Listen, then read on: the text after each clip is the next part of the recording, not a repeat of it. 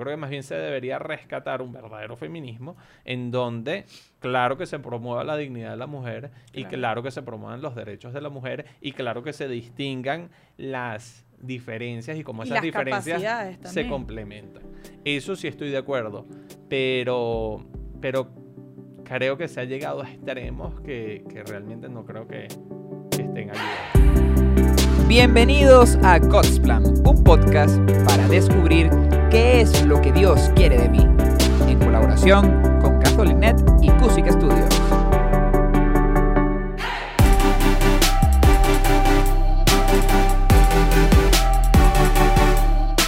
Hola de nuevo a todos, bienvenidos una vez más a God's Plan Podcast. Para nosotros siempre es un placer estar aquí, conversar con ustedes. Él es el padre Elías Ayet y yo, Claudia Bardi. Y bueno, somos los que los estamos acompañando durante esta temporada, conversando un poco con, con todos y, y sacando reflexiones y temas que nos han parecido interesantes. Bueno, a mí, a usted también, según lo Sí, que hemos Sí, conversado. sí. Espero que a los demás también. Total, bueno, el día de hoy vamos a hablar de un tema muy bueno, interesante, que puede alargarse si, si, si nos ponemos a hacerlo. Y vamos a hablar sobre el feminismo. Otro tema, porque la realidad es que aquí buscamos tocar temas que estén en la actualidad, que sean interesantes, que a todos nos, parezcan chéveres. Y eh, la realidad es esa, que, que se escucha mucho hoy en día hablar del feminismo, siempre está en titulares en noticias. Y, y bueno, vamos a discutir un poco acerca de este tema, padre. Para empezar, díganos usted primero qué es el feminismo. Bueno, es una teoría o movimiento que busca el reconocimiento de la dignidad de la mujer y, y sus derechos. Ok. ¿Y por qué, digamos, por qué el- hemos escogido este tema? Eh, que- ¿Por qué considera usted que, que nos ha parecido importante hablar acá en este podcast de este tema? Bueno, este podcast trata sobre cómo saber lo que Dios quiere de nosotros. Y para eso uno tiene que profundizar en lo que es el discernimiento. El discernimiento es cómo saber descubrir la voluntad de Dios. Entre todas las cosas que tienen influencia en nuestro corazón, nuestros deseos, nuestros miedos, nuestras inquietudes, nuestros sueños, algo que tiene influencia en nosotros son las ideologías. Entonces, este tipo de movimientos como el feminismo y como muchos otros, es bueno darnos cuenta cómo influyen en nuestro corazón Claro. porque también pueden, hay cosas que influyen y vienen de Dios y hay otras cosas que influyen pero que no vienen de Dios. Claro. Entonces todo esto también nos ayuda a reconocer qué es lo que Dios nos va diciendo. Y el feminismo es algo que durante los últimos años ha tenido una gran influencia. Sí, totalmente. Y para poder, digamos, entender mejor el, el concepto y el tema, eh, ¿por qué no nos vamos un poquito hacia atrás? O sea, ¿de dónde parte el feminismo? ¿Cómo empieza y, y por qué empieza esta, digamos, este, esta ideología? Bueno, hay distintos Este tipos de feminismo y eso es bueno aclararlo. Y hay distintas explicaciones de, lo que le llaman las distintas olas del Claro. feminismo. Hay autores que las presentan de una forma, otros de otra forma. La presentación clásica, que por lo menos yo he aprendido, es que la primera ola del feminismo la llaman el feminismo de la igualdad, que básicamente nace a final de 1700, comienzo de mijo- 1800, más o menos en la época de la revolución industrial, en donde se busca básicamente dos cosas muy básicas. Que las mujeres tengan derecho al voto, lo cual hoy en día nos parece excelente que tengan derecho al voto, pero en aquel entonces había que luchar por eso. Sí, sí. Y que tengan educación. Como las mujeres habían comenzado a hacer muchos trabajos por la revolución industrial, también porque las guerras habían hecho que hayan menos hombres, entonces ellas también querían, para poder realizar esos trabajos, Sí, educarse y pedían esas dos cosas. Luego viene un feminismo distinto que se llama el feminismo de la diferencia. Este feminismo básicamente buscaba la igualdad, derecho al voto, educación. Y viene el de la diferencia. El de la diferencia es, básicamente buscan que se reconozca más la subjetividad de la mujer. Es decir, en algunos autores, el feminismo de la igualdad hizo que prácticamente se diga, entre el hombre y la mujer, las diferencias son solo culturales. Pero un hombre y una mujer, si los dejan igual, son iguales. Y entonces viene esta reacción, que es el feminismo de la diferencia, que dice, no, no, son No, iguales. claro. Y no solo físicamente, sino psicológicamente, afectivamente, la manera como una mujer se relaciona con el mundo desde bebé es distinta a la del hombre. Entonces este feminismo quiso hacer un mayor énfasis en, eso, en, en que se reconozca como la mujer, siendo ella misma, siendo fiel a sus características distintas al hombre, tiene algo muy grande que aportar en el mundo. Y luego, eso se dio más o menos en los años 1960. Y paralelo a ese feminismo se dio lo que se llama, algunos autores lo llaman un feminismo fuerte. Con feminismo fuerte quieren decir un feminismo que busca desvincular a la mujer de algunas estructuras que ellos sienten que la someten. Entonces, por ejemplo, ellos son muy críticos en contra de la familia o en contra del matrimonio, porque para ellos como que esas estructuras de alguna manera son una manera de someter a la mujer. Incluso este feminismo en algunos ámbitos se vio muy, tuvo una gran influencia del marxismo.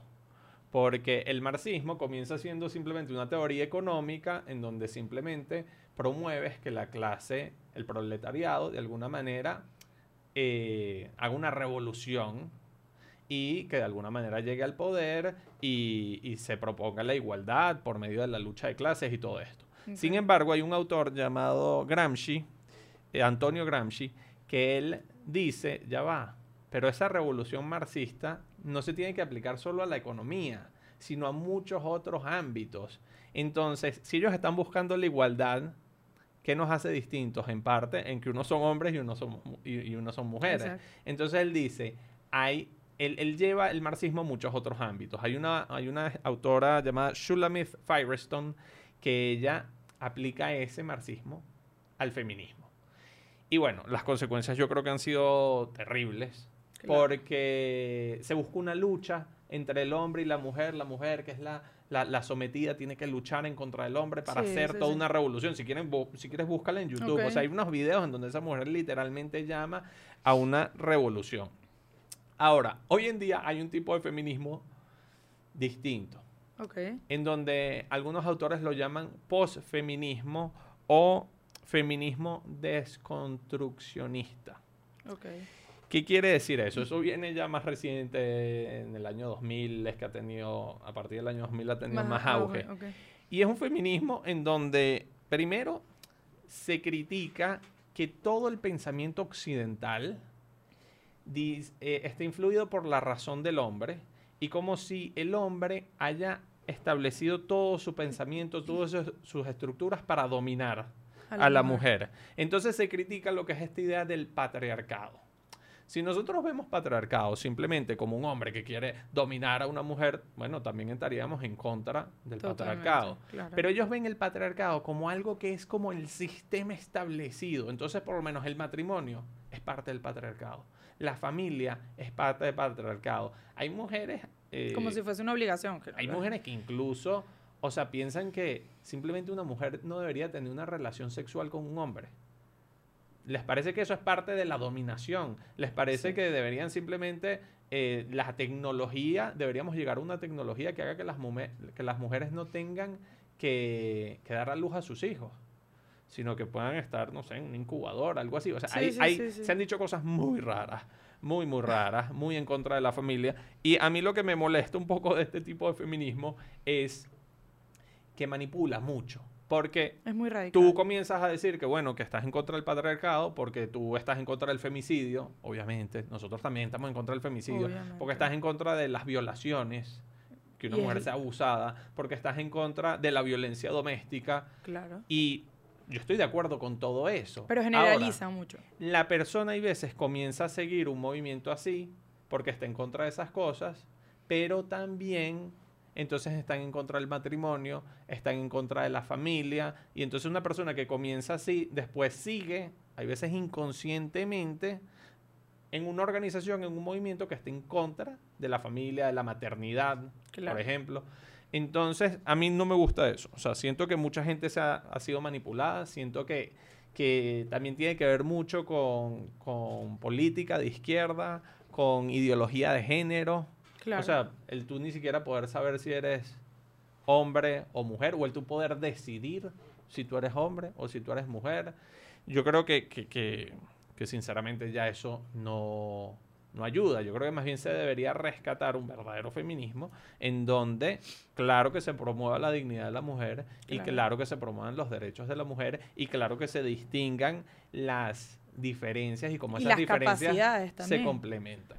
Eso sí estoy de acuerdo, pero, pero creo que se ha llegado a extremos que, que realmente no creo que, que estén ayudando. Bueno, justamente era lo que iba a decir. Al final todo se basa en un equilibrio. Y cuando nos vamos a, les- a los extremos es donde rayamos en, en lo, en lo radical. Exacto. Y empiezan a surgir pensamientos hasta un poco irracionales, porque si partes desde el principio, que es por lo que muchas de estas mujeres luchan, pues la mayoría de la gente está de acuerdo con esa lucha. Pero cuando te vas al extremo, pues empiezan a, a- a surgir pues, planteamientos que no, no tienen mucho sentido. Em, ¿Por qué hoy en día es tan atractivo este, este tema para usted? Recuerdo que una vez me había comentado algo de- del, del Papa Benedicto. que Sí. tiene para...? Sí, Benedicto XVI eh, no, lo, no, no, no, no dice esto con respecto al feminismo. Él estaba como cardenal, él hace un artículo sobre la teología de la liberación, que es básicamente aplicar el marxismo a la teología. Y él dice que una mentira puede ser atractiva al hombre porque todo error tiene algún núcleo de verdad. Y mientras mayor es ese núcleo de verdad, más atractivo va a ser para el hombre. Claro, Pero no deja de ser un error. claro. Entonces, con respecto al feminismo, yo sí creo que hay un núcleo de verdad muy bonito. Sí, es verdad que históricamente eh, se ha discriminado a las mujeres. Sí, sí. Sí, es verdad, o sea, si ni siquiera podían votar, si ni siquiera podían acceder a la educación, obviamente históricamente se han discriminado. Y- y Y, a- eso hay y que hoy aceptarlo. Y hasta hoy en día se sigue viendo, ¿no? Y sí es verdad que hoy en día en muchos lugares realmente no se han dado las condiciones laborales para que muchas veces las mujeres puedan insertarse de una manera apropiada a- al trabajo, porque entonces si quedan embarazadas, entonces las botan o es un Sí. problema. Todo eso, sí hay verdad. Sí es verdad que, que- que se da mucha violencia doméstica, que se dan Muchísimo, violaciones, sí. todas esas cosas son verdad. Ahora, en medio de esa verdad también hay un error. El decir que, por ejemplo, entonces todos esos abusos, todos esos errores son culpa del matrimonio. Sí, claro. El matrimonio más bien busca salvaguardar también la dignidad de La la, dignidad, mujer. claro. O el decir que todo eso se da por la maternidad. Sí, O decir, entonces yo creo que, que cuando un feminismo comienza a ir en contra de la familia, comienza a ir en contra del matrimonio, yo creo que, que- que ya, ya, ya traiciona eso que estaban buscando, de buscar la dignidad y, y los derechos de la mujer. Porque, ¿qué mayor dignidad recibe una mujer que en su familia? Una niña que recibe el amor de sus padres y, y en- y en el matrimonio, un matrimonio bien vivido. Claro que una mujer puede sentir una, un grandísimo valor, un grandi- una grandísima No, pero es que se siente, no es que pudiese, se siente Exacto. realmente. O sea, creo que, bueno, no voy a hablar en números, obviamente, porque no tengo idea, pero estoy casi segura que puede ser hasta la mayoría. Sea, porque además Sí. es una decisión. O sea, tú, tú estás en la libertad de decir si lo quieres hacer o no. Nadie te está obligando. Bueno, ojo, claro. Claro, que hay hay casos. casos y religiones y todo que, que obligan, pero digamos, o sea, si nos vamos como al, al- a lo más común, Claro. o sea, realmente es una decisión, es libertad de cada quien. La mujer ahí no está obligada a, a casarse, ni a tener hijos, ni, ni, digamos, a todas estas cosas en, en las que están en contra. Yo siento que también el, cuando, cuando se van a estos extremos, el hombre pasa a ser como odiado. O sea, la, la figura del hombre, en vez de estar en el mismo plano, o sea, si yo como mujer busco la igualdad y busco ponerme en una posición a la altura, es porque quiero que el hombre se mantenga también, ¿no? Claro. Pero no hundirlo, ni Claro. quitarle poder. Porque muchas veces dicen, no, pero es que el feminismo buscarle poder a la mujer. No, la mujer ya lo tiene, tiene el poder, tiene la fuerza, simplemente que busca es cómo aplicarlo y cómo darle a conocer a la gente esa fuerza que tiene y el poder que tiene, ¿no?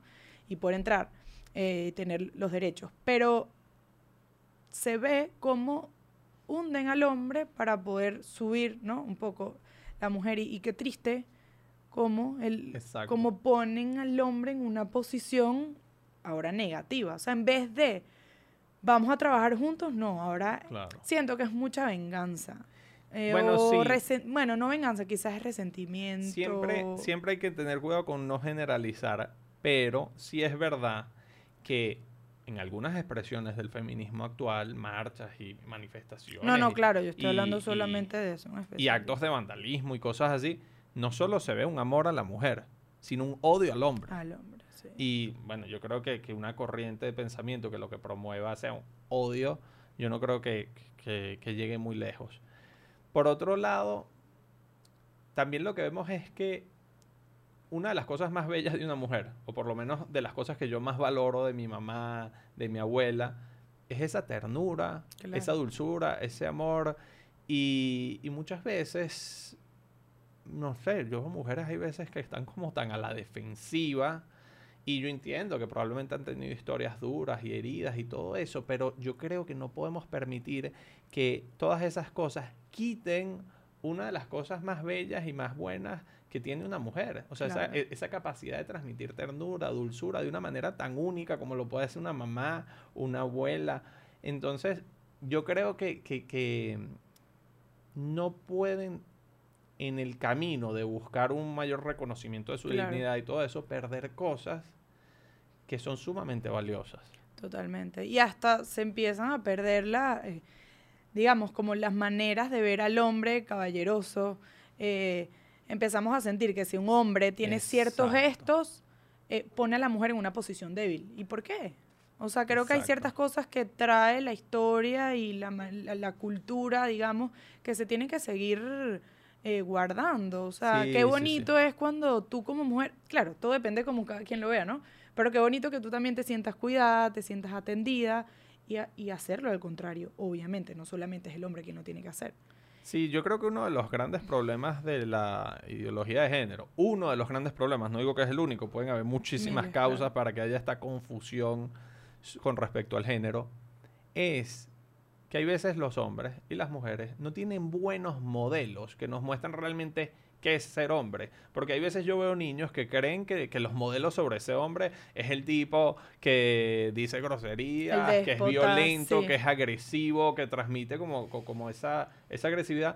Y realmente, bueno, si eso fuese ser hombre, entonces Jesucristo, Juan Pablo II, no serían realmente hombres. Claro. E- e- ellos transmitían algo mucho más profundo y mucho más bonito sobre qué es ser hombre. Igual con las mujeres. Si ser mujer es estar siempre a la defensiva y que nadie me va a pasar por encima y que yo logro todo lo que quiero, entonces la Madre Teresa de Calcuta, la Virgen María no hubiesen sido realmente mujeres. Total.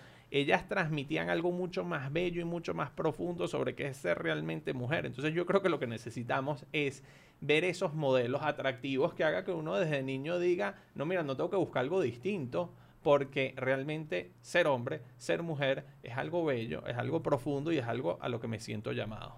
Totalmente. Y, y dejar muy claro que no es, o sea, porque obviamente hemos discutido mucho como las diferencias que tenemos con, con la parte más extrema, ¿no?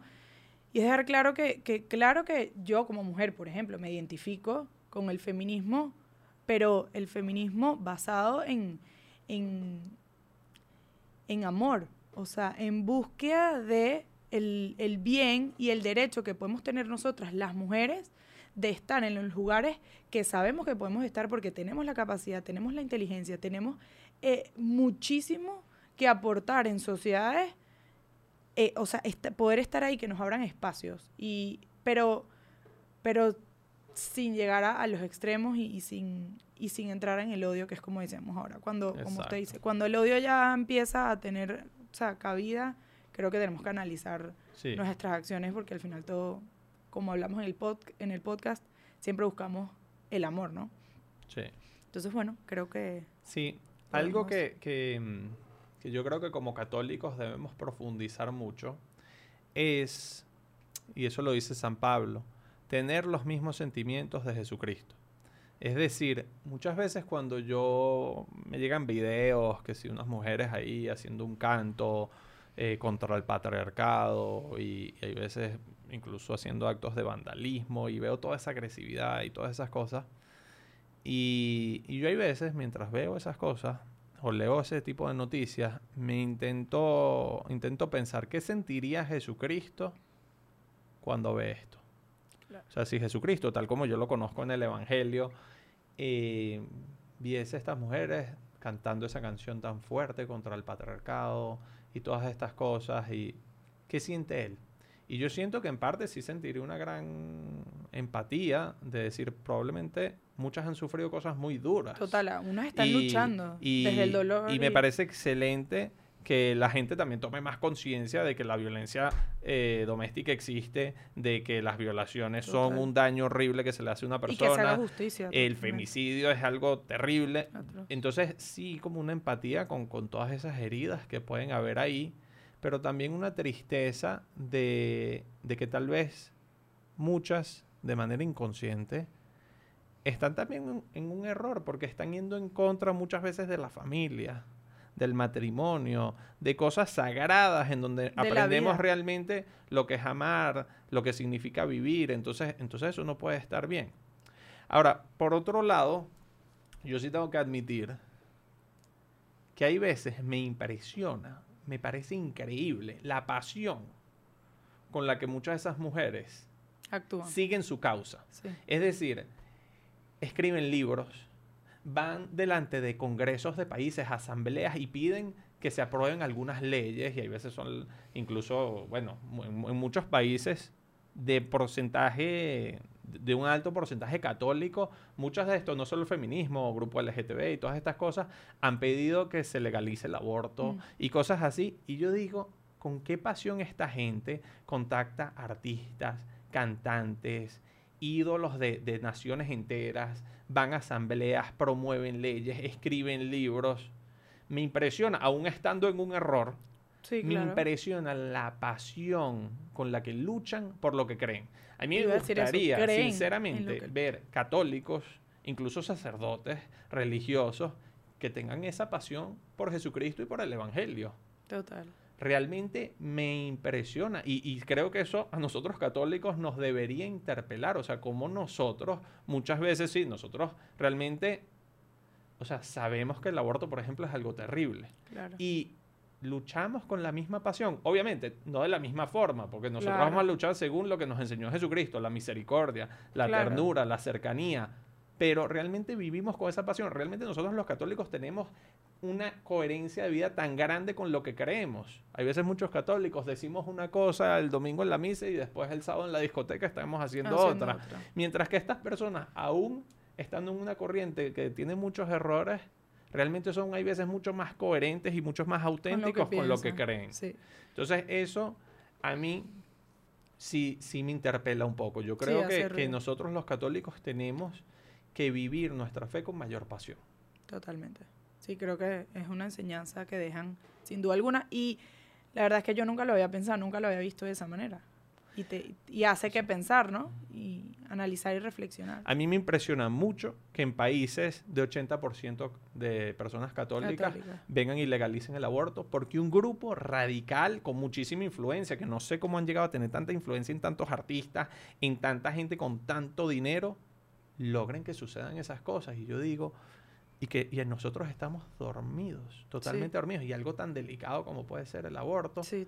Y nosotros que realmente pensamos que sí, que el embrión es un ser humano y que el aborto realmente es un, es un asesinato a esa persona, y nosotros con, con tanta, de alguna manera, de una manera tan light, defendemos esas cosas mientras esta gente lucha con tanta pasión por las cosas que cree. Sí. Sinceramente, o sea, me, me a veces siento que, que sí, que, que, que hay que buscar más pasión por Jesucristo, por el Evangelio, por, por el amor al prójimo. Sí, buscar rescatar esos espacios que, Exacto. que nos han quitado, digamos, ¿no? O a Sí. nosotros, a nuestra religión y nuestras creencias. Sí, buscar un mayor liderazgo en la sociedad. Totalmente. Bueno, creo que cerramos el, el capítulo de hoy con esta última frase. Busquemos más liderazgo en la sociedad. Sí. Cre- vamos a creer más en lo que en lo que amamos y vamos a conocer más lo que lo que creemos para poderlo seguir y para poder aplicarlo de alguna mejor manera. Bueno, muchísimas gracias, Padre, una vez más por estar aquí. Gracias a ustedes por escucharnos, por acompañarnos hasta este capítulo. Esperamos que, bueno, de cada uno saquen muchísimos aprendizajes y nos vemos en, en una próxima oportunidad. Hasta luego. Que Dios Chao. les bendiga.